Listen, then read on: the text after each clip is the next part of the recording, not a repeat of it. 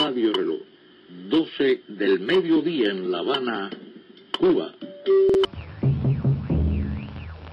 Ici Londres. Good morning, Vietnam! Hey, this is not a test. Allô le monde avec Elisa sur RJR. Bonjour à toutes et à tous, chers auditeurs. Cette semaine était un peu particulière à Washington où Joe Biden est devenu officiellement le 46e président des États-Unis. Une cérémonie en toute simplicité qui a eu lieu mercredi sous très haute surveillance et en petit comité, règles sanitaires obligent. Depuis le 6 janvier dernier et l'impressionnante prise du Capitole par des sympathisants de Donald Trump, il est devenu primordial pour le nouveau président de réparer, de guérir, d'unir la nation.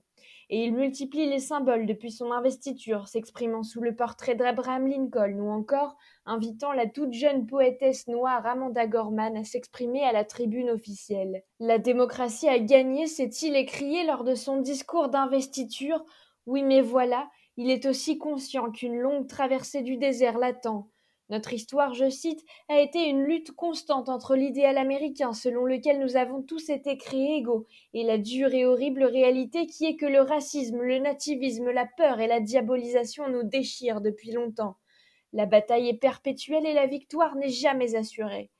La tâche du démocrate n'est pas de rassembler la nation américaine, mais bien d'assembler cette nation qui a toujours été divisée, pour comprendre ces tensions, l'économiste Thomas Piketty nous enjoint dans une tribune au Monde à nous replonger dans l'histoire des États-Unis, marquée par l'extermination des Indiens, l'esclavage des Noirs et la guerre civile.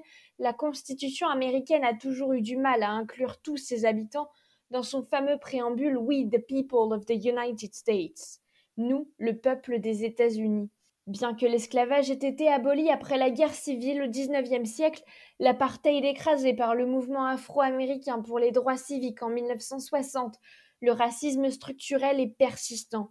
Les violences policières envers les communautés afro-américaines et latinos sont permanentes. Les inégalités économiques sont flagrantes. Les ménages afro-américains gagnent environ 60% du salaire d'un ménage blanc.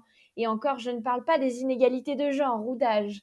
La Constitution américaine n'est pas un traité d'égalité, mais bien un document qui préserve depuis sa fondation le privilège blanc du rêve américain. Alors si Joe Biden veut réconcilier son pays, il va falloir travailler au fondement même de la démocratie américaine qui ne concerne qu'une partie de sa population. Rehausser l'Amérique au rang d'États-Unis est une lourde tâche qui prendra bien plus que les quatre ans qui lui sont alloués.